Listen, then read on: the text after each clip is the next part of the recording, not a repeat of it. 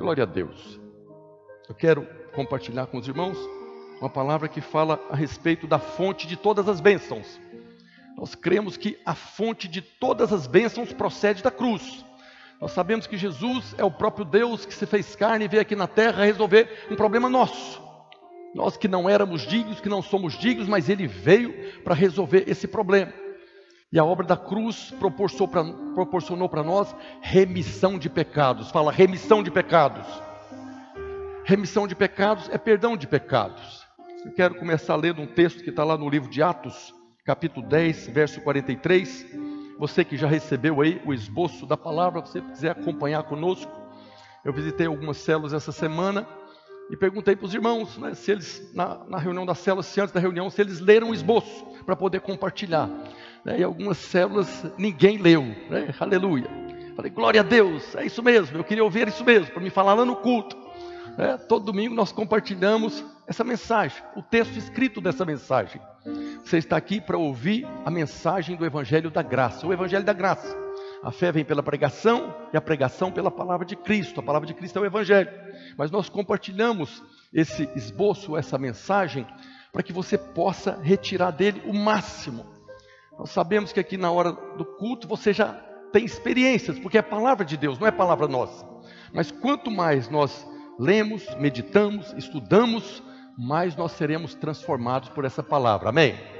O Senhor está nos transformando na imagem dele, pela palavra e pelo Espírito. O Espírito Santo já habita dentro de você. E a união da palavra e do Espírito que você está, da, pela união do Espírito que já habita em você, e a palavra que você está ouvindo, que você está lendo, meditando, vai operar essa transformação. E aí, quando você chegar na reunião da célula, a nosso desejo é que você compartilhe, que você fale para os irmãos aquilo que Deus falou com você através dessa mensagem.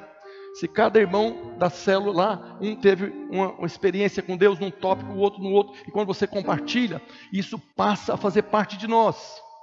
É como o pastor Uliso fala: aqui você ouve a mensagem, lá na reunião você vai ruminar essa mensagem, digerir essa mensagem, para que você possa absorver tudo que ela tem, todos os nutrientes, para que você seja transformado. É, eu gosto muito que eu ouvi um pastor falando uma vez: Jesus era o Verbo, a palavra que se fez carne, habitou entre nós cheio de graça e de verdade.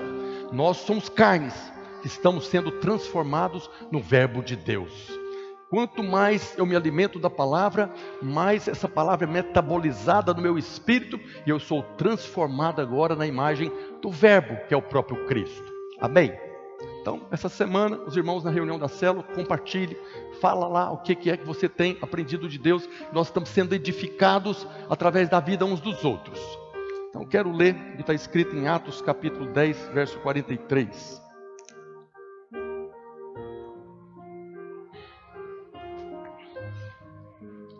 Dele, de Jesus, todos os profetas, todos os profetas dão testemunho de que por meio de seu nome, todo aquele que nele crê recebe remissão de pecados. Isso aqui é Pedro na casa de Cornélio. É, nós temos aquela experiência ali no livro de Atos, onde o centurião Cornélio viu um anjo e o anjo mandou ele chamar Pedro, que estava na casa de Simeão, Simão. E Pedro teve a experiência do lençol que desceu, e ele compreendeu que era para ele entrar na casa de um gentil.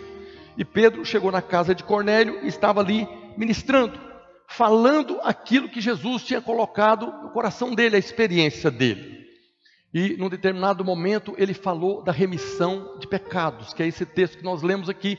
Está falando do perdão dos pecados. O que, que aconteceu naquela hora que ele falou que todo que nele crê recebe remissão, perdão dos pecados? Naquele momento, os gentios que eram fora da aliança passaram a fazer parte da aliança. O Espírito Santo caiu sobre eles eles foram batizados no Espírito Santo.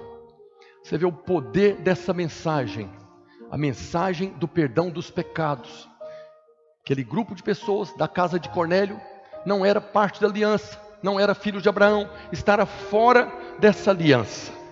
Mas foi tão poderoso essa mensagem que todos os pecados são perdoados para aquele que crê em Jesus, que eles foram cheios do Espírito Santo. Olha o que está escrito Atos 10, 44. Ainda Pedro falava estas coisas que Pedro estava falando, que todo que nele crê recebe remissão dos pecados.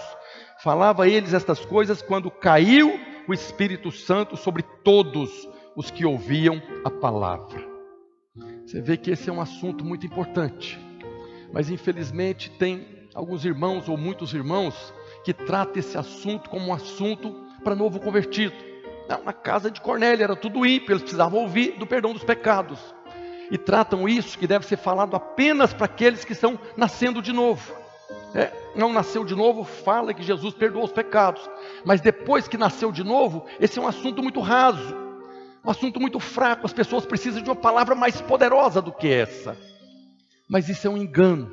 Nós cremos que essa é uma das mensagens mais poderosas. Nós cremos que essa é a fonte de todas as outras bênçãos. Porque foi através da remissão dos pecados que nós agora fomos salvos, recebemos salvação recebemos uma nova natureza, e a partir de agora nós podemos desfrutar de todas as outras bênçãos, porque foi através da remissão dos pecados que nós passamos agora a fazer parte da nova aliança. Isso é um fundamento da vida cristã. Eu não estou falando aqui o que muitos falam sobre a condenação do pecado. Muitos estão falando aí do pecado, mas não é do perdão. Estão falando da condenação, estão anunciando juízo para aqueles que um dia receberam a remissão dos pecados. Isso é outra coisa. O que eu estou falando aqui é do perdão dos pecados, que sobre nós não há mais condenação, sobre nós não há mais acusação. Esse é um grande problema, porque muitos desses irmãos que falam que falar de remissão de pecados, perdão de pecados, é um assunto novo convertido, mas eles mesmos pregam todo domingo a respeito da condenação do pecado prega para os filhos de Deus que já receberam a remissão dos pecados, a condenação do pecado. Então existe às vezes uma incoerência nessa mensagem. Em vez de pregar o perdão, porque tratam como algo raso, superficial, pregam a condenação. O assunto hoje é remissão de pecados. Eu quero falar a respeito do perdão dos nossos pecados, porque nós cremos que a revelação de que todos os nossos pecados foram perdoados é a fonte de todas as outras bênçãos. A sua revelação, a revelação que você tem de que todos os seus pecados já foram perdoados, é a fonte, é a porta aberta para você receber todas as outras bênçãos. E eu estou falando aqui de pecados passado, presente e futuro. Todos os pecados que você cometeu, que está cometendo, ou ainda pode vir a cometer, já foram perdoados pela obra da cruz. Diga aleluia. Que muitos irmãos não compreendem, ou às vezes não entendem, ou não têm revelação, eles acreditam que no dia que você teve a experiência do novo nascimento, todos os seus pecados até ali foram perdoados. A partir de agora você precisa vigiar. Né? Pega até o texto, Jesus falando: vigiai e orai para não cair em tentação. Mas todos os nossos pecados foram perdoados, porque todos os nossos pecados foram perdoados, não foi hoje, não é quando você peca, foram perdoados há dois mil anos atrás. Quando Jesus morreu lá na cruz, antes de morrer, que ele falou: Pai, perdoa, que eles não sabem o que fazem. Ali ele perdoou todos os seus pecados que eram futuro. Você nem tinha nascido, não tinha pecado nenhum, e naquele dia Deus providenciou perdão para todos os seus pecados. Hoje na nossa vida nós podemos olhar, eu cometi pecado, eu posso cometer pecado hoje, vou cometer pecado amanhã. Então, para nós hoje tem passado, presente e futuro. Para Deus não tem. Para Deus tudo na nossa vida lá atrás era futuro. Mas para Deus também tudo está lá na frente, a consumação. Ele é o alfa, o ômega, o princípio e o fim. O Senhor estava lá no dia que você nasceu e viu que você já nasceu com a natureza pecaminosa. Você era descendente do primeiro Adão, nasceu da carne, e ele estava lá também, no dia que você cometeu o primeiro pecado e entrou debaixo da condenação. Estava lá também no dia que você nasceu de novo e recebeu o perdão de todos os pecados. Estará lá no final também, no dia que nós compareceremos diante dele. E lá ele estará como nosso advogado para falar, está perdoado de todos os pecados. Diga glória a Deus. um dia todos nós compareceremos diante do Cordeiro, não diante do juiz. Aliás, nós compareceremos diante do juiz, mas o nosso advogado é o Cordeiro que está lá. É o Cordeiro de Deus que tira o pecado do mundo. E naquele dia ele estará lá para falar: está perdoado. Perdoado do quê? Dos pecados até a conversão? Não de todos os pecados. Por isso nós cremos que essa é a fonte de todas as outras bênçãos. Mas quando nós falamos assim, alguns dizem que essa mensagem faz com que os crentes agora saiam tudo doido correndo para pecar, eu já estou perdoado mesmo.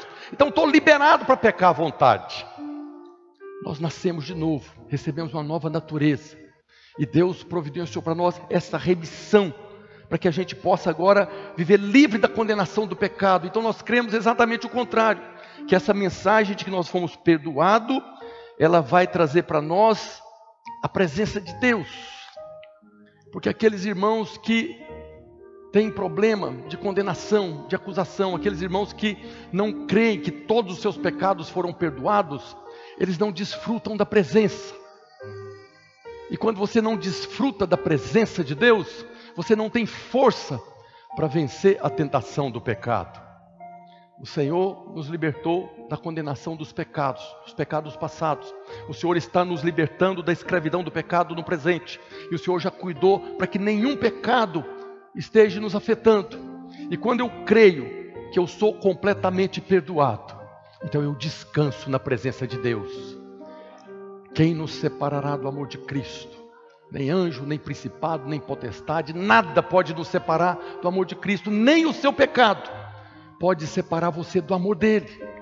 Mas tem muitos irmãos que acham que separa, que no momento que você vacilou, cometeu um pecado, agora você está fora da aliança. Mas a principal cláusula da nova aliança está escrito: para com as suas iniquidades usarei de misericórdia, e dos seus pecados jamais me lembrarei. Essa é a principal cláusula da nova aliança.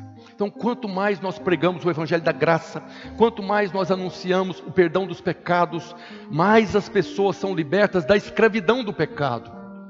Quanto mais você ouve a mensagem do Evangelho da graça, de que todos os seus pecados já foram perdoados, mais você se fortalece no Senhor. E aí nós vemos Paulo falando isso na carta aos Romanos, capítulo 6, verso 14. Porque o pecado não terá domínio sobre vós, pois não estáis debaixo da lei, e sim da graça. O que tira a força do pecado na nossa vida não é a lei. Nós vemos os apóstolos falando nisso. Não é a lei que tira a força do pecado, é a graça de Deus. Não é você ficar com medo da maldição do pecado que tira a força do pecado da sua vida, é o contrário. Quanto mais medo, mais dominado pelo, pelo pecado você fica. Mas quanto mais revelação da graça, menos poder o pecado tem na sua vida. Paulo fala na carta aos Romanos, capítulo 1, verso 16: Pois não me envergonho do Evangelho, não me envergonho das boas novas de Cristo, eu não me envergonho da mensagem da graça, porque é o poder de Deus para quê? Para salvação de todo aquele que crê. Paulo está fazendo uma afirmação poderosa que o Evangelho é o poder de Deus, não é um poder, não produz poder. Paulo está falando que o Evangelho é o poder. Você vê o artigo aqui, o. É como Jesus, quando falou lá no Evangelho de João: Eu sou o caminho e a verdade e a vida. Ele não era um caminho, não era um dos caminhos, ele era o caminho. Da mesma maneira, Paulo está falando aqui que o Evangelho é o poder de Deus. O Evangelho de Jesus Cristo é o poder de Deus para salvação. E aí nós precisamos entender essa palavra salvação. Aqui no Evangelho foi escrito no grego. E a palavra do grego que foi traduzida para salvação é soteria, é, ou sotéria, alguns falam, mas não tem acento, é soteria. E essa palavra soteria é de onde vem o verbo salvar, soso. Soso é salvar, mas ele significa que é a salvação de tudo que precisa ser salvo: saúde, restauração, libertação, cura, proteção, paz. Aqui Paulo está falando que o Evangelho é o poder de Deus para cura, para libertação, para condenação, para tudo, para libertar, para salvar você de tudo aquilo que você precisa ser salvo.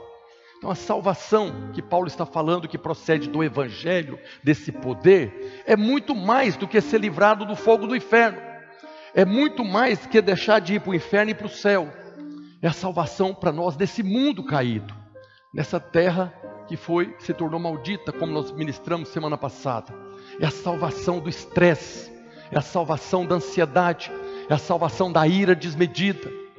O Evangelho é a salvação, é a cura, é a restauração, é a libertação do estresse, da confusão na família. É o Evangelho. Mas qual que é o problema nosso às vezes? É que nós procuramos o poder de Deus em muitos outros lugares. Nós procuramos o poder de Deus na oração, no jejum, procuramos o poder de Deus na consagração, na santidade. Né? Essas mãos têm dois anos que não comete pecado, então tem poder de Deus dela. A oração, o jejum, a consagração, a santidade, tudo isso é muito importante, faz parte da vida do novo convertido, faz parte da vida daquele que nasceu de novo. Mas o que Paulo está falando, que o poder de Deus está no Evangelho, na revelação do Evangelho. Não é no Evangelho lá na sua casa, a Bíblia aberta lá na estante, não, é no seu coração. A revelação do Evangelho vai produzir o poder de Deus na sua vida para salvar de tudo que você precisa ser salvo. O Evangelho de Jesus Cristo é o poder de Deus. Nós vemos que quando Deus enviou o seu filho para morrer na cruz, ele deu a ele o nome que em hebraico é Yeshua. Nós cantamos aqui, Yeshua. Em hebraico, essa palavra Yeshua significa salvação. É interessante que Deus enviou o seu filho e o anjo falou né, para os pais dele lá, coloca o nome dele de salvação. Então, o nome de Jesus em hebraico é salvação. No Novo Testamento, como foi escrito no grego, essa palavra soteria significa salvação. Então, Jesus, quando estava ali, se ele estivesse na Grécia ali, eles não o chamariam de Jesus. Jesus, na verdade, é o nome latim né, em latim foi estabelecido que é Jesus. Né?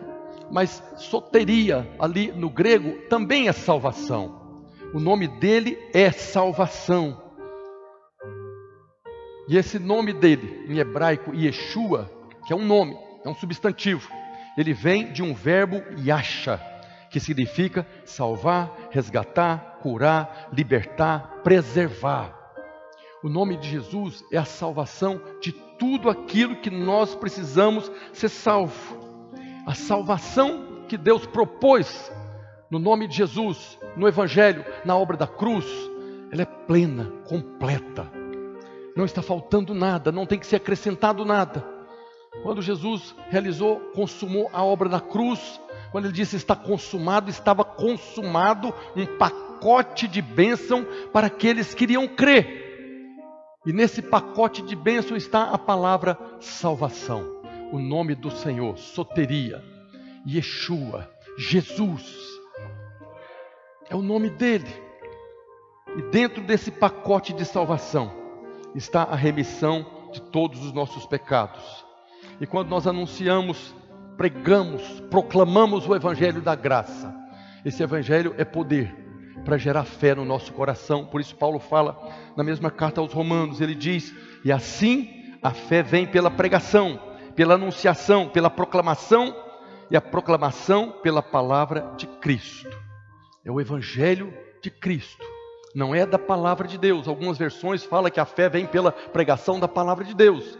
A palavra de Cristo é palavra de Deus, mas a palavra de Moisés também é palavra de Deus. Só que é uma outra dispensação é uma outra maneira que Deus estava relacionando com os homens. Paulo está falando que a fé vem pela pregação da palavra de Cristo, Novo Testamento, Nova Aliança. Toda palavra de Moisés se torna palavra de Cristo quando você usa a chave da nova aliança para interpretar. Nós já falamos isso aqui muitas vezes. Toda a escritura se transforma em palavra de Cristo, que produz fé no seu coração. Fé para receber esse sozo essa soteria, essa salvação plena e completa. Toda a escritura de Gênesis Apocalipse, quando você usa a chave da nova aliança, que é onde nós estamos hoje, essa palavra vai produzir salvação naquilo que você precisa ser salvo.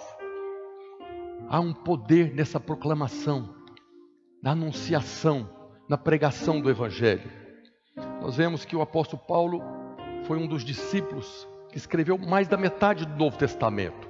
Né? Dizem aí que ele escreveu três quartos do Novo Testamento. É alguém que nós temos que considerar. E o apóstolo Paulo, quando você está lendo as Escrituras, você vai perceber que ele é aquele que teve a maior revelação da graça de Deus. Não é à toa que ele se tornou apóstolo dos gentios. Não é à toa que ele escreveu a maioria das cartas do Novo Testamento que nos ensina a viver debaixo da graça, a viver no evangelho da graça, porque ele teve a maior revelação disso.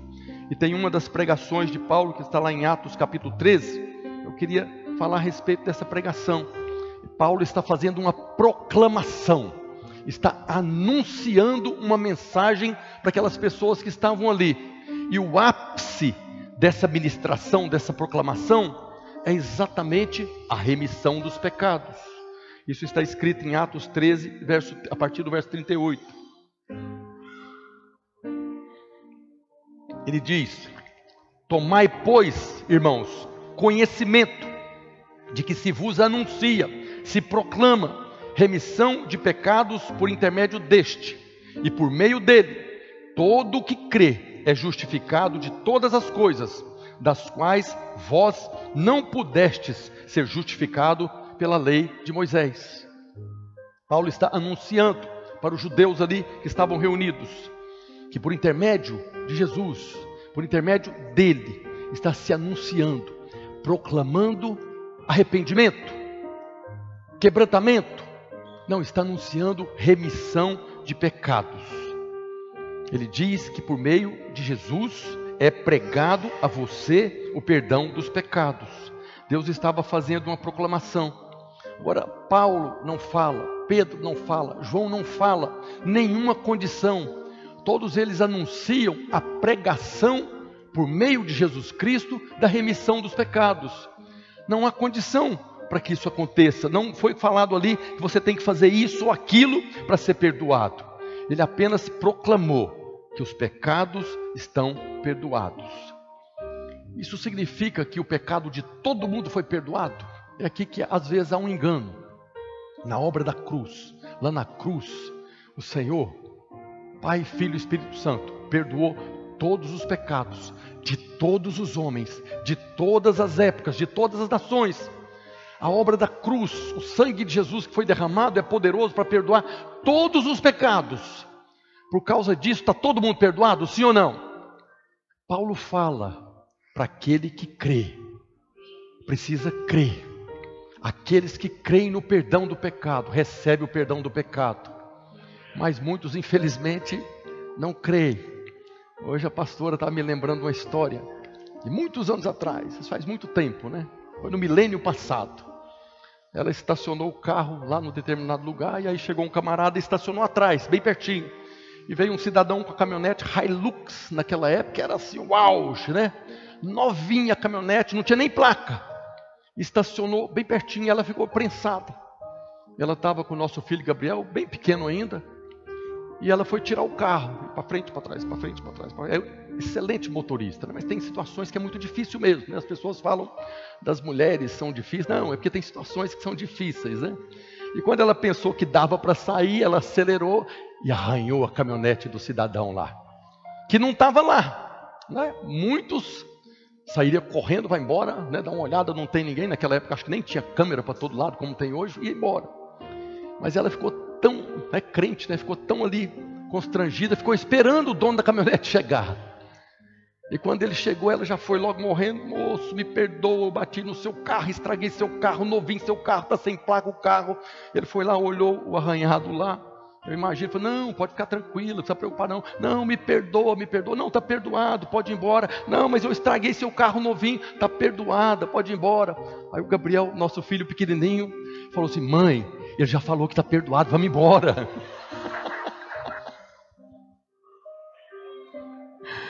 Assim nós estamos proclamando a mensagem do Evangelho da Graça. Todos os pecados foram perdoados, mas tem gente que não acredita. Tem gente que ainda está insistindo, não, não pode ser. Eu estraguei, eu pequei, eu fiz errado, eu ofendi.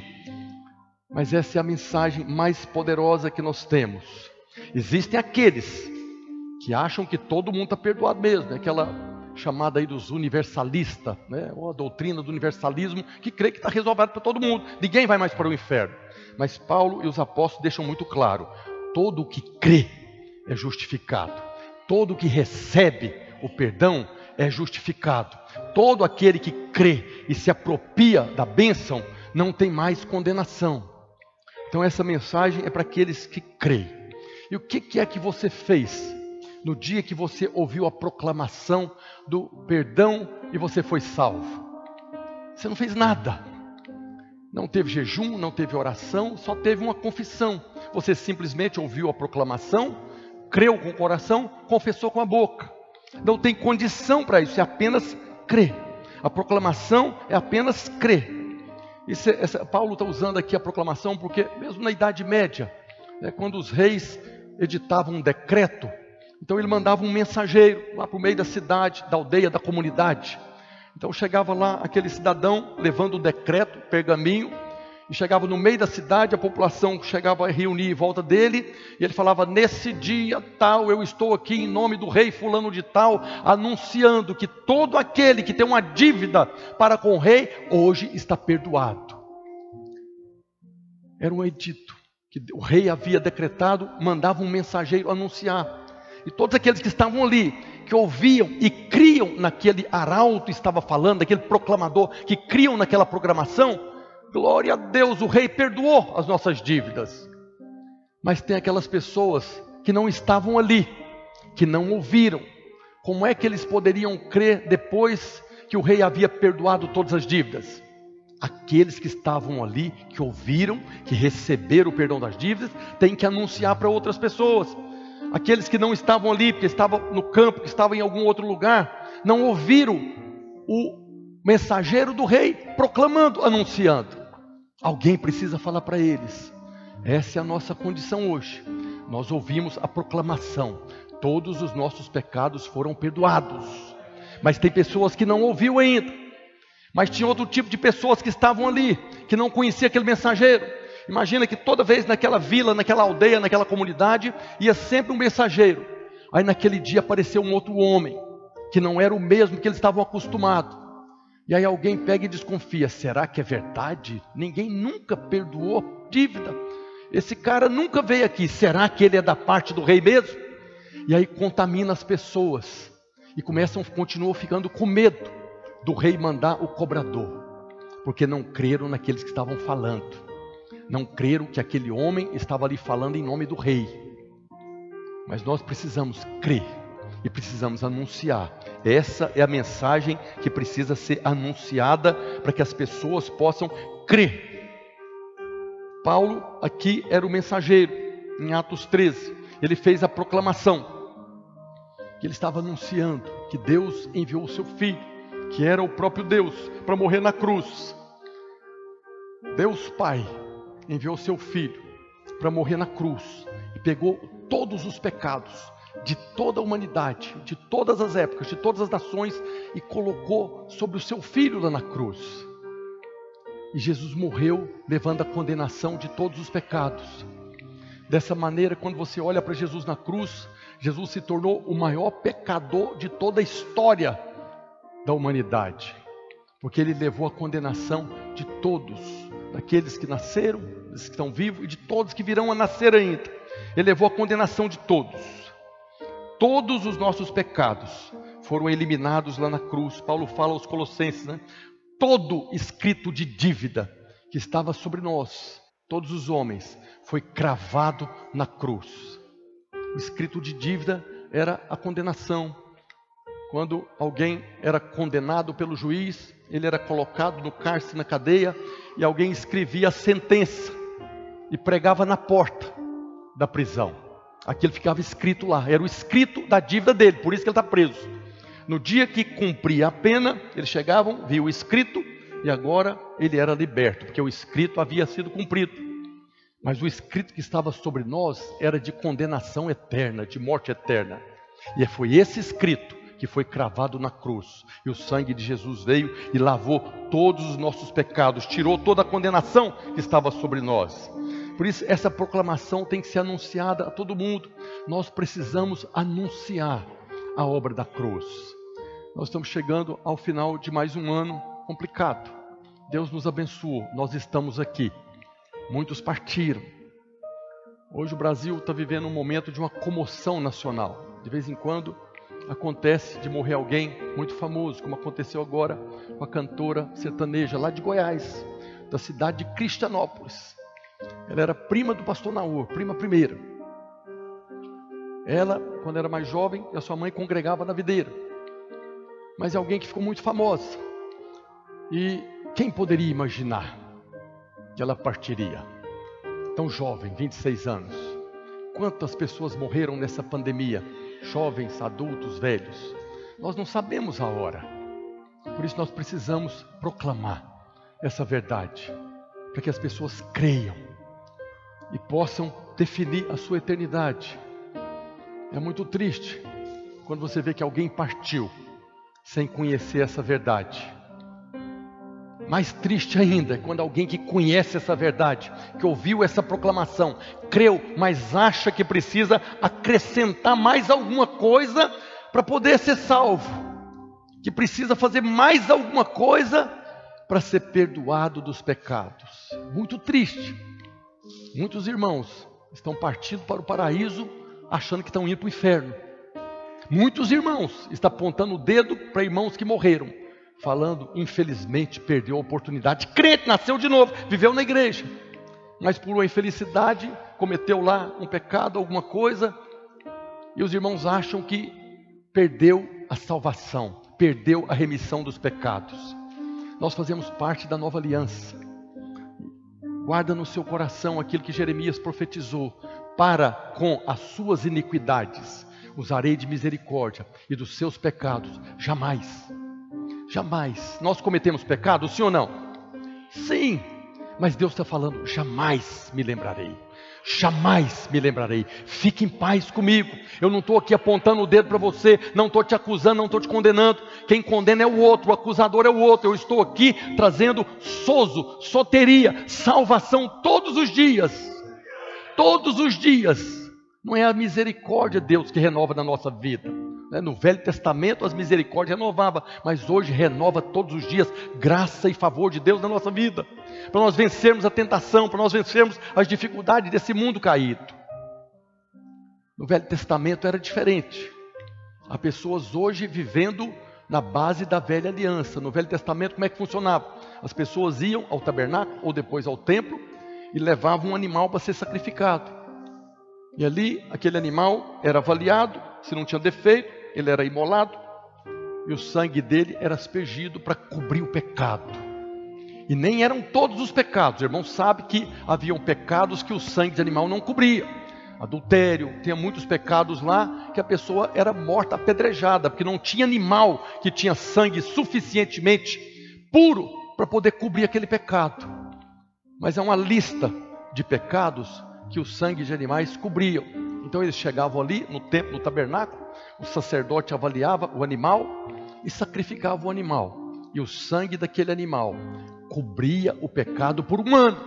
Uma vez por ano, no dia chamado Dia da Expiação, acontecia isso, era o dia da expiação sobre a nação, inclusive na vida do sacerdote. O sangue era derramado e o pecado era coberto. Mas Jesus, como Cordeiro de Deus, que tira o pecado do mundo, como anunciou João Batista, ele veio para resolver de uma vez por todas a questão do pecado. Que a Bíblia fala que não precisamos mais do sangue de bode, cordeiro ou de qualquer outro animal, porque o sangue de Jesus é suficiente, poderoso, não para cobrir o nosso pecado, mas para lavar de uma vez por todas. A grande dificuldade de alguns irmãos, mas e o pecado que eu ainda vou cometer? Lá na cruz o Senhor resolveu o problema de todos os pecados. A Bíblia fala, quer dizer que o próximo pecado Jesus vai ter que morrer de novo. Cada dia que você cometer um pecado, ele vai ter que morrer de novo para poder cobriu o seu pecado. Não, ele era Deus, era santo. Foi por isso que ele ressuscitou, porque ele mesmo não tinha pecado nenhum. Porque ele não tinha nenhum pecado, ele pôde receber a condenação. Esse é o sacrifício da cruz.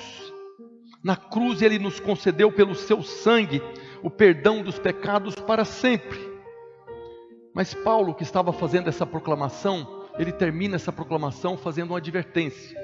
Está lá no verso 40 de Atos capítulo 13. Presta atenção na advertência de Paulo. Notai, pois, aos mesmos que ele estava anunciando remissão de pecado, ele fala: Notai, pois, que não vos sobrevenha o que está dito nos profetas. Vede, ó desprezadores, maravilhai-vos e desvanecei, porque eu realizo em vossos dias, os dias de hoje, obra tal que não crereis se alguém vô-la contar. Paulo estava anunciando remissão dos pecados, mas ele fez menção do que o profeta Abacuque havia dito. Vede, ó desprezadores, desprezadores do que? Da mensagem. Deus estava falando através do profeta Abacuque que ele faria coisa tal, tão extraordinária, tão maravilhosa, que haviam pessoas que iriam desprezar aquilo que ele havia feito, que estava sendo anunciado. Desprezadores que Paulo estava falando eram aqueles que iriam desprezar a pregação perdão, do perdão dos pecados e a justificação. Paulo estava fazendo a menção do profeta Abacuque, capítulo 1, verso 5, está escrito lá: Vede entre as nações, olhai, maravilhai-vos e desvanecei, porque realizo em vossos dias obra tal que vos não crereis quando vos for contada. Profeta, Deus mesmo já havia anunciado através do profeta. Infelizmente, há pessoas que não vão crer. Infelizmente, há pessoas que não vão crer no perdão de jeito nenhum. Eles próprios terão justiça própria para comparecer diante de Deus. Estão perdidos. Mas Paulo estava falando aqui para discípulos também. E ele estava falando que havia ali no meio da igreja pessoas que iriam desprezar. E nós sabemos da luta de Paulo com a turma de Tiago, com a turma de Pedro, aqueles que queriam acrescentar alguma coisa ao souzo, queria acrescentar alguma coisa à salvação, à obra consumada. Muitos desses que desprezam a graça e a proclamação de que os pecados estão perdoados, nunca crerão. Nunca crerão, não importa o que for pregado. O próprio Deus já havia anunciado. Vão desprezar. E por isso depois terão a consequência. Agora, por que que Paulo encerrou essa proclamação tão poderosa da remissão dos pecados com advertência? Porque ele sabia que havia pessoas ali e depois todo o tempo da igreja haveriam pessoas que não iam crer na pregação do evangelho, na pregação das boas novas, que insistem em pregar as velhas notícias, insistem em pregar a condenação dos pecados, mesmo para aqueles que já fazem parte da aliança. Então precisamos ter cuidado para não sermos os desprezadores da graça. Ainda hoje existem muitos desses desprezadores. Nós vemos João também falando a respeito de remissão. João diz que todos os filhos estão perdoados por causa do nome. Está lá em 1 João capítulo 2, verso 12. Filhinhos, eu vos escrevo, porque os vossos pecados são perdoados por causa do nome, do nome de Jesus. João está fazendo uma proclamação também. Agora João está fazendo uma proclamação para a igreja. Não era na casa de Cornélio, não era para os gentios. Ele estava fazendo uma proclamação para a igreja. Filhinhos, por causa do nome, todos os pecados estão perdoados. Por que, que os apóstolos repetem tanto isso? Porque é importante isso. Porque tem muitos irmãos que ainda vivem debaixo da condenação. Paulo chega a falar claramente, agora pois já nenhuma condenação, condenação do que? Do pecado. Não há mais condenação, mas eu acabei de pecar, não tem condenação? Não, não tem condenação. Porque a obra da cruz foi suficiente, né? Às vezes a gente faz a oração de confissão que nós cremos em Jesus, o nosso único e suficiente Salvador. E é verdade. A obra da cruz foi suficiente para perdoar todos os nossos pecados. Agora João fala filhinhos. A palavra filhinhos aqui no grego é teknon. É, teknon é uma, uma palavra genérica para todos os filhos de Deus. Essa palavra ela significa é, filhos amados de Deus, filhos queridos, filhos preciosos de Deus. Não está especificando aqui idade, maturidade.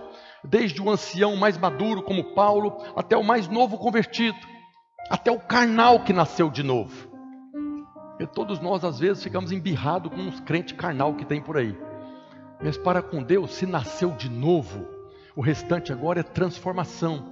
porque nós estamos sendo salvos, nós fomos salvos, estamos sendo salvos e seremos salvos. Essa salvação, esse sozo, ele abrange o nosso passado, o nosso presente e o nosso futuro. No dia que você creu, você foi salvo no Espírito. O Espírito está pronto. Hoje nós estamos sendo salvos, sendo transformados. Transformados no que? Da imagem do Senhor. Então nós ainda, na nossa alma, ainda tem muitos problemas, por isso cometemos pecados. Mas um dia nós receberemos um corpo glorificado, seremos glorificados passado, presente e futuro, diante de Deus, a obra está consumada. Deus já nos vê glorificado como Jesus está glorificado. Mas nós ainda estamos nesse intervalo de tempo para sermos transformados. Mas a garantia é que a boa obra que ele começou, ele vai completar até o dia do Senhor. Diga aleluia. Essa obra ele vai completar. João está falando aqui para todos os filhos. Nessa mesma carta, depois ele fala: Pai, eu vos escrevo. Filhos, jovens, eu vos escrevo. Aí ele usa outra palavra, não é filhinhos mais. Mas quando ele está anunciando aqui, depois ele fala de novo: Filhinhos, seus pecados estão perdoados. João não sabia, não conhecia todas as pessoas as quais ele estava escrevendo. Ele estava escrevendo para as igrejas. Ele não conhecia. Ele chegaria aqui, por exemplo, vamos dar uma avaliada, não. Para você está tudo perdoado, não. Para você ainda tem uma pendênciazinha. Você precisa mudar de vida. Você ainda precisa. Eu tenho que avaliar porque eu não te conheço. Não, João está falando para todos. Todos os filhos, todos aqueles que nasceram de novo, seus pecados estão perdoados. Diga glória a Deus.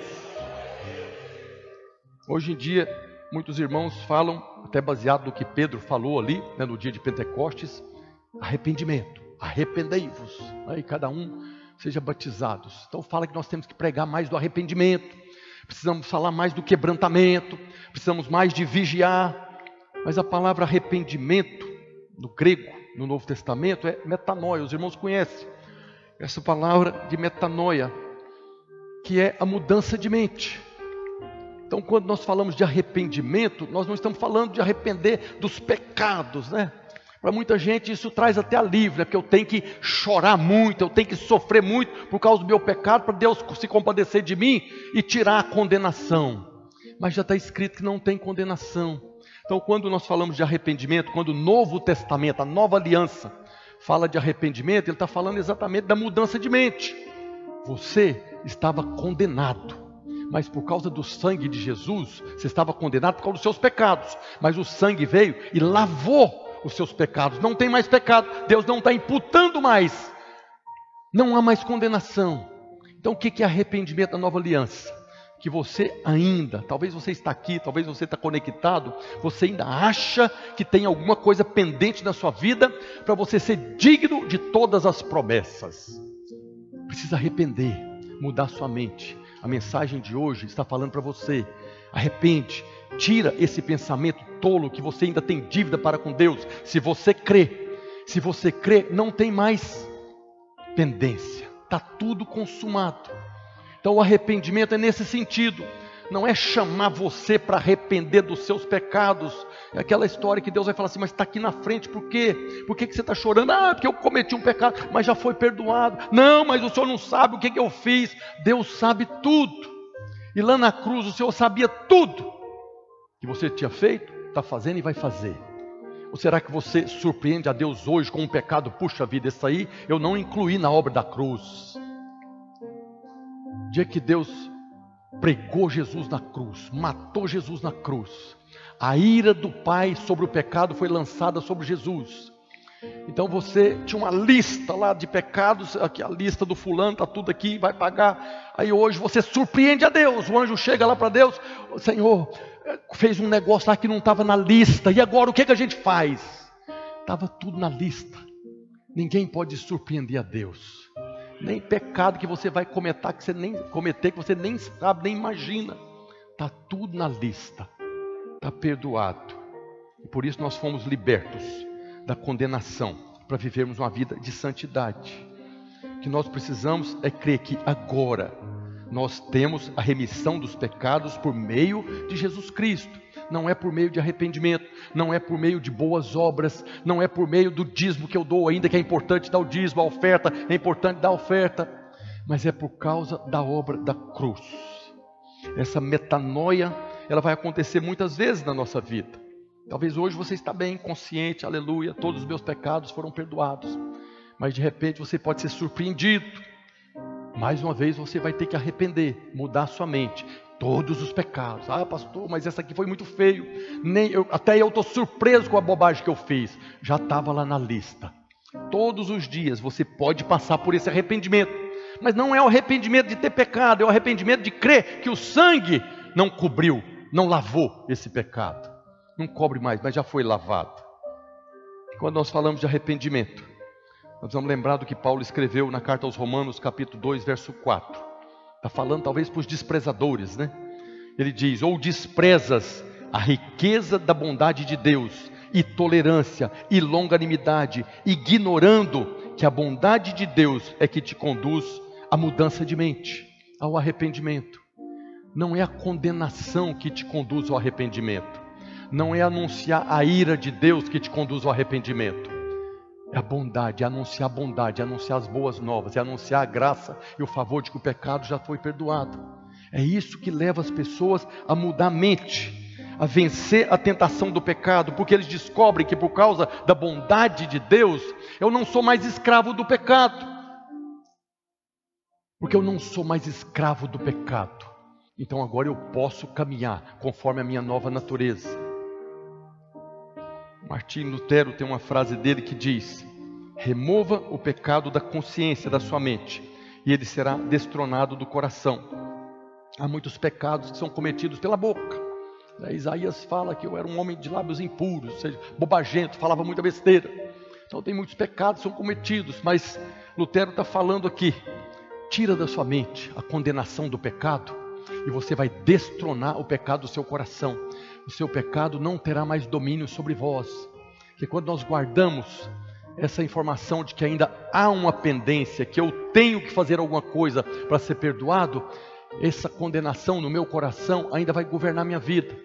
Mas se eu na minha mente começar a confessar, eu fui perdoado, eu sou perdoado, eu estou perdoado, eu vou destronar essa força do meu coração que me conduz para o pecado. Quando a dívida do pecado não está mais na mente, então o pecado não terá mais domínio sobre nós. Na verdade, o que produz o temor do Senhor não é a condenação, mas é o perdão dos pecados, é a bondade de Deus, é que vai produzir o temor. É a bondade de Deus é que nos conduz a esse arrependimento, essa mudança de mente. Por que, que as pessoas ainda cometem atos pecaminosos? Porque a mente ainda está escrava do pecado mas é a bondade de Deus que nos anuncia as boas novas, que nós possamos mudar nossa mente, a nossa crença, para podermos vencer as tentações do pecado. Pastor Luiz falou hoje, muitas igrejas pentecostais têm aquele momento do profeta anunciar o que Deus está falando para eles, né? E esse em muitas igrejas é um momento de terror para os irmãos, né? Que agora o profeta vai falar. E medo de quê? Dele anunciar os podres, né? O profeta levanta, eis que te digo, Deus está dizendo para você. O irmão já morre ali.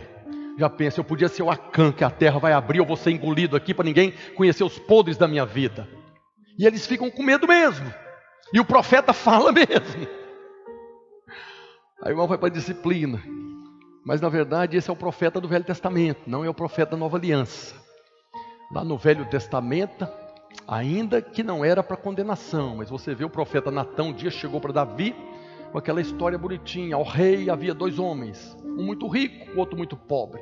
Um tinha muitas ovelhas, o outro só tinha uma. E aquele rico foi lá e tomou a única ovelha daquele lá. É, Davi cheio de justiça própria. Esse homem tem que morrer. Aí o profeta falou para ele: É tu, é tu, foi tu que fez isso.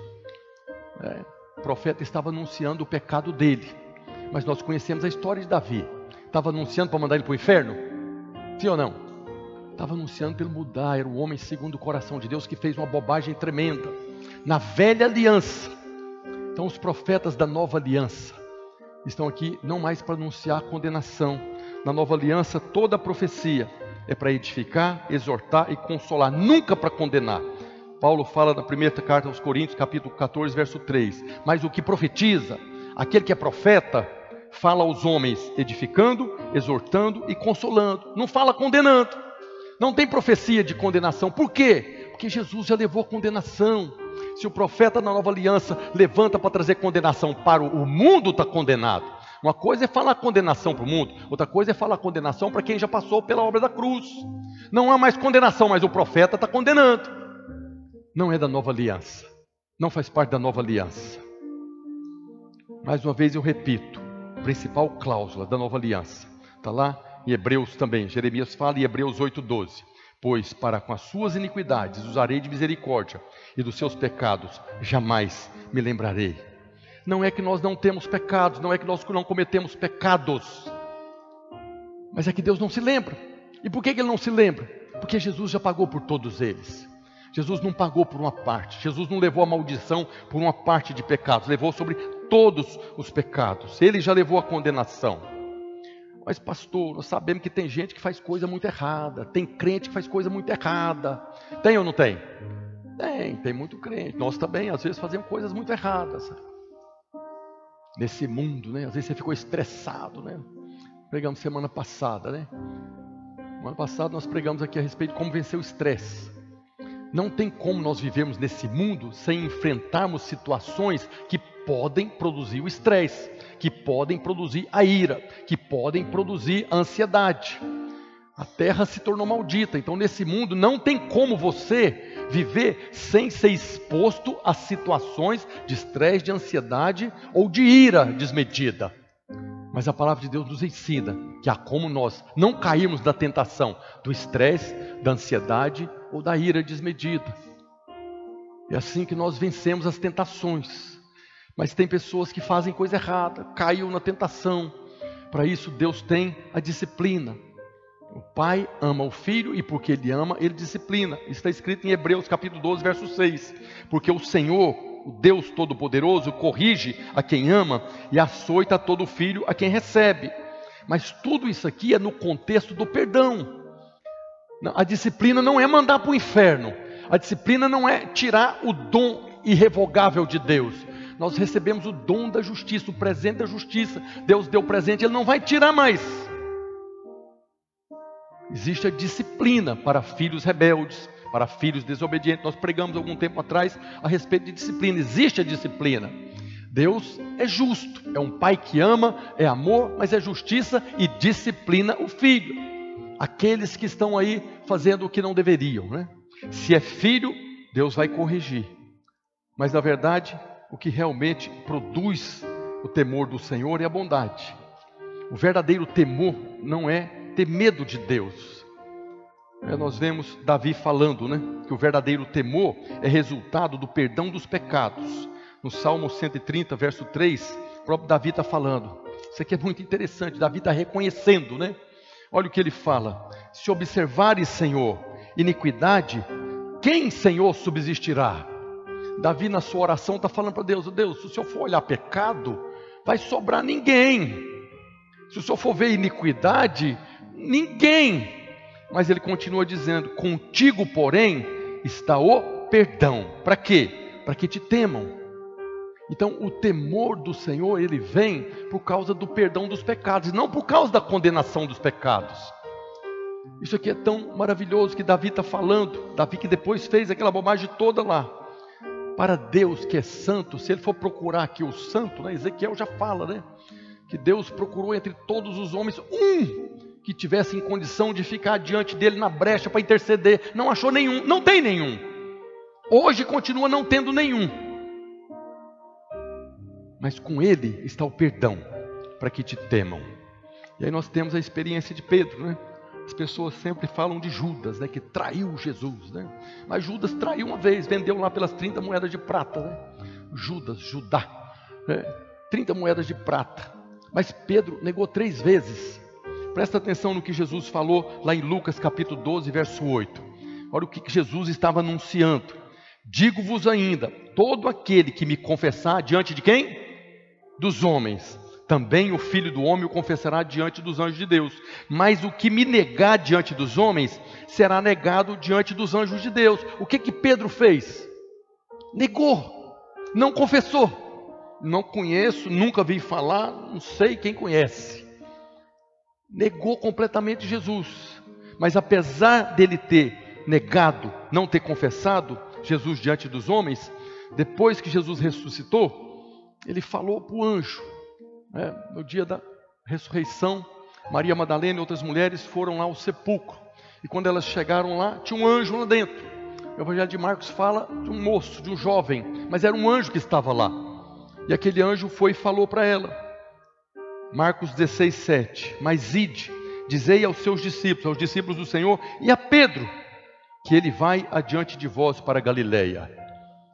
Pedro havia negado, não confessou. Jesus havia anunciado: se não me confessar diante dos homens, eu também não confessarei diante dos anjos. Mas agora pediu para um anjo fazer uma menção específica daquele traidor. Nós vemos o poder do perdão dos pecados.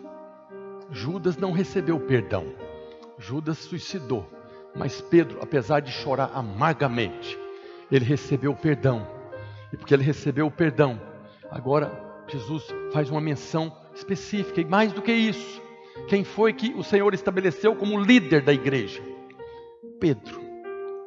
Ele pegou aquele que traiu ele três vezes e colocou ele como líder. Por quê? Para com as suas iniquidades usarei de misericórdia, dos seus pecados jamais me lembrarei. Não tinha mais condenação sobre Pedro, apesar de ele ter negado três vezes. O poder do perdão o alcançou. Quem duvida do perdão dos pecados se torna escravo do medo. Aquele que não crê que foi completamente perdoado se torna escravo do medo. Nós temos, a Bíblia apresenta muitos tipos de Jesus, né? Tipo é uma, uma expressão teológica, né? Do Velho Testamento havia pessoas que tipificavam Jesus, que tipificava o mundo. Né? Você vê lá a história de Moisés no Egito. Moisés é um tipo de Cristo, o Salvador. O mundo, o Egito é um tipo de mundo, mas nós temos José, filho de Jacó, que é um tipo de Cristo, o mais perfeito tipo de Cristo no Velho Testamento. José era amado do Pai, o Pai o amava. Jesus é amado do Pai. José foi rejeitado pelos seus irmãos. Jesus foi rejeitado pelos judeus, seus irmãos. Veio para o que era os seus, mas os seus não o receberam. Depois nós vemos que José sofreu muito por causa da traição. Jesus também sofreu muito. José, depois do sofrimento, recebeu a glória do Egito. Né? Aquela, aquela joia que o Egito coloca, aquilo simboliza a glória do Egito. Jesus recebeu a glória do Pai, toda a autoridade foi dada a ele. José salvou o mundo da fome, produzindo e armazenando alimento. Todo homem que ia até José recebia alimento para não morrer de fome. Jesus se tornou o pão vivo do céu. Todo aquele que vai nele recebe salvação também. José tipifica Jesus. José também perdoou seus irmãos que havia traído. Da mesma maneira, Deus em Cristo nos perdoou de todos os nossos pecados. Mas tem algo aqui no final dessa história de José que nós precisamos avaliar para que não aconteça a mesma coisa conosco. Os irmãos de José, que já haviam sido perdoados ele, por ele, quando o pai deles morreu, quando Jacó morreu, duvidaram do perdão de José. Isso levou José a chorar. Eles tiveram medo de José, porque duvidaram do perdão. Está escrito em Gênesis capítulo 50, a partir do verso 15. Vendo os irmãos de José que seu pai já era morto, disseram: É o caso de José nos perseguir e nos retribuir certamente o mal todo que lhe fizemos. Portanto, mandaram dizer a José, mandaram falar uma mentira. Teu pai ordenou antes da sua morte, dizendo: Assim direis a José: Perdoa, pois, a transgressão de teus irmãos e o seu pecado, porque te fizeram mal. Agora, pois, te rogamos que perdoes a transgressão dos servos do Deus de teu pai. José chorou enquanto lhe falavam. José chorou porque viu que seus irmãos estavam com medo dele. José já tinha recebido eles. Houve toda aquela circunstância quando apareceram ali pela primeira vez. E na primeira vez, quando José recebeu os seus irmãos, ele criou aquela história toda e ali José chorou. Mas agora aqui, encerrando a história, José chora mais novamente. Olha o que aconteceu em Gênesis 45, a partir do verso 3. Quando os irmãos chegaram ali, José se revelou a eles e disse a seus irmãos: Eu sou José, vive ainda meu pai? E seus irmãos não lhe puderam responder porque ficaram aterrorizados perante ele. Os irmãos viram: É José, nós estamos perdidos. Nós não matamos, ele está aqui hoje e agora ele tem poder. Então, nesse momento aqui, os irmãos tiveram medo com razão. Mas olha o que José fez. Disse José a seus irmãos: Agora chegai-vos a mim. E chegaram-se. Então disse: Eu sou José, vosso irmão, a quem vendestes para o Egito. Agora, pois, não vos entristeçais, nem vos irriteis contra vós mesmos por me haverdes vendido para aqui, porque para a conservação da vida Deus me enviou adiante de vós. José tinha perdoado seus irmãos, eu entendi o que, que aconteceu. Tudo que vocês fizeram, Deus fez com que cooperasse para salvar pessoas. Eles foram perdoados aqui. Quando José se revelou a eles, José perdoou. É a mesma experiência nossa. No dia que o Senhor Jesus se revelou a você, ele perdoou você de todos os pecados. Naquele dia nós fomos perdoados. É a nossa conversão. Mas assim como os irmãos de José ficaram com medo e duvidaram do perdão, muitos irmãos estão vivendo com esse medo também. Eles duvidaram do perdão de José e do seu amor. Eles não acreditaram que José já os havia perdoado e poderia se vingar deles. Isso entristeceu muito José, que chorou. Assim também hoje, muitos irmãos estão sofrendo com medo, por não crerem que foram totalmente perdoados. Isaías, falando de Jesus, Isaías 53, 11, ele diz que Jesus, né, ele verá o fruto do penoso trabalho de sua alma e ficará satisfeito. Qual que foi o penoso trabalho da alma de Jesus? A obra da cruz, a condenação de todos os pecados. Mas aqui Deus está falando através de Isaías que Jesus vai ver o fruto do penoso trabalho. Qual foi o penoso trabalho? Por que o penoso trabalho? Para nos perdoar. Penoso trabalho na obra da cruz é para que nós fôssemos perdoados. O penoso trabalho era Deus se fazer homem, não julgando por usurpação ser igual a Deus, assumindo a forma de servo e obedecendo até a morte de cruz. Penoso trabalho para derramar o sangue para nos perdoar de todos os nossos pecados. O fruto desse penoso trabalho é nós cremos, cremos, cremos que fomos perdoados. Quanto mais nós cremos essa verdade, mais o Senhor está satisfeito. E aí, como José é um tipo de Cristo, ele se entristeceu, porque os irmãos duvidaram do seu amor e do seu perdão. Se tem alguma coisa que pode entristecer o Senhor hoje, a Bíblia fala, né? Não entristeçais o Espírito Santo. Muitos irmãos acham que o Espírito Santo fica triste quando você comete um pecado. Está vendo? Você entristeceu o Espírito Santo, cometeu um pecado. O Espírito Santo não entristece por causa do pecado. O pecado foi encerrado na cruz. O Espírito Santo entristece se o Senhor Jesus pode se entristecer com alguma coisa hoje, é quando alguém que foi perdoado, quando alguém faz parte da nova aliança, recebeu nova natureza, duvida do seu amor e do seu perdão. Deus provou seu próprio amor para conosco, por, pelo fato de ter Cristo morrido na cruz quando nós éramos inimigos. Nós éramos inimigos dele e ele provou o amor. Agora nos tornamos filhos e eu estou com medo dele, que ainda vai vir a ira de Deus, porque tem um pecado que não foi resolvido na cruz, tem um pecado oculto no meu coração que não entrou na aliança, tem um pecado oculto que não foi lavado pelo sangue. Isso entristece o Espírito Santo. O centro da mensagem do Evangelho, das boas novas, é a obra da cruz e o sacrifício de Jesus para o perdão dos pecados, para remissão dos pecados. Esse foi o penoso trabalho da sua alma Quanto mais desfrutamos do fruto, que é o perdão, mais satisfeito o Senhor fica. Essa é a fonte de todas as bênçãos. Você só é abençoado quando você tem paz com Deus. E para você ter paz com Deus, você precisa crer que a obra foi consumada, que sobre você não há mais condenação. Mas eu pequei, estou pecando, eu não consigo vencer esse pecado, não há mais condenação. Tem paz com Deus. O sacrifício do Senhor na cruz foi suficiente para nos perdoar de todos os nossos pecados. Quero convidar a equipe de louvor aqui. Hoje é dia de ceia, é dia de celebrarmos o corpo e o sangue. Esse sangue que foi derramado em nosso favor para perdoar os nossos pecados. Esse corpo que foi moído, pelas, traspassado pelas nossas transgressões. Transgressão é pecado do descumprimento da lei foi moído pelas nossas iniquidades, os pecados ocultos do coração. O corpo foi traspassado, foi moído, e as pisaduras dele nós fomos hoje completamente libertos dessa maldição.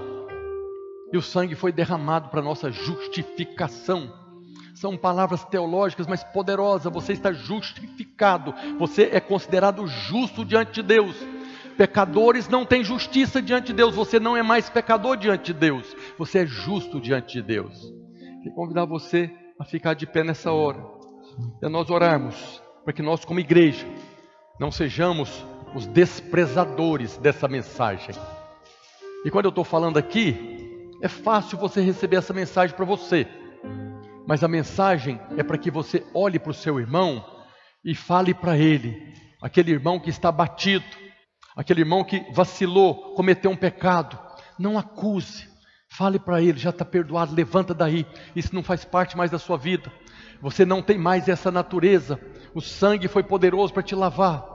Muitos de nós nos alegramos com essa mensagem para a minha vida, mas essa mensagem é para que eu possa agora olhar para o meu irmão e falar para ele: você pode vencer essa tentação do pecado, porque você já foi perdoado. Quem está disposto a olhar para o irmão que vai cair um dia e falar para ele: levanta daí, você está perdoado, o sangue de Jesus é poderoso, você foi perdoado de todos os pecados. Ore agora ao Senhor para que traga revelação no seu coração. Pai, no nome de Jesus, Senhor, nós te louvamos por esse dia, te louvamos pela tua palavra, te louvamos porque hoje nós podemos proclamar, anunciar, ó Deus, a remissão dos pecados, porque ali na cruz o Senhor levou a maldição de todos eles.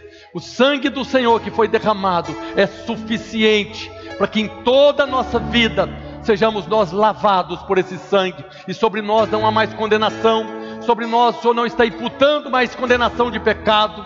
Oh, te louvamos, ó oh Deus, pela palavra do Senhor que diz que para com as nossas iniquidades o Senhor usará de misericórdia e dos nossos pecados jamais se lembrarão. Oramos hoje para que possamos, como igreja, entrar no descanso do Senhor.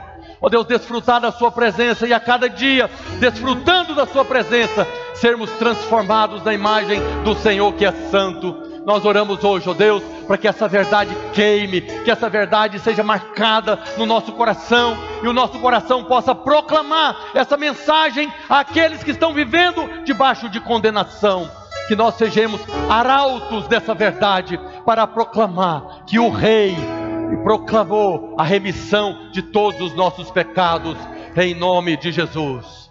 Vamos cantar um cântico enquanto os irmãos distribuem os elementos da ceia.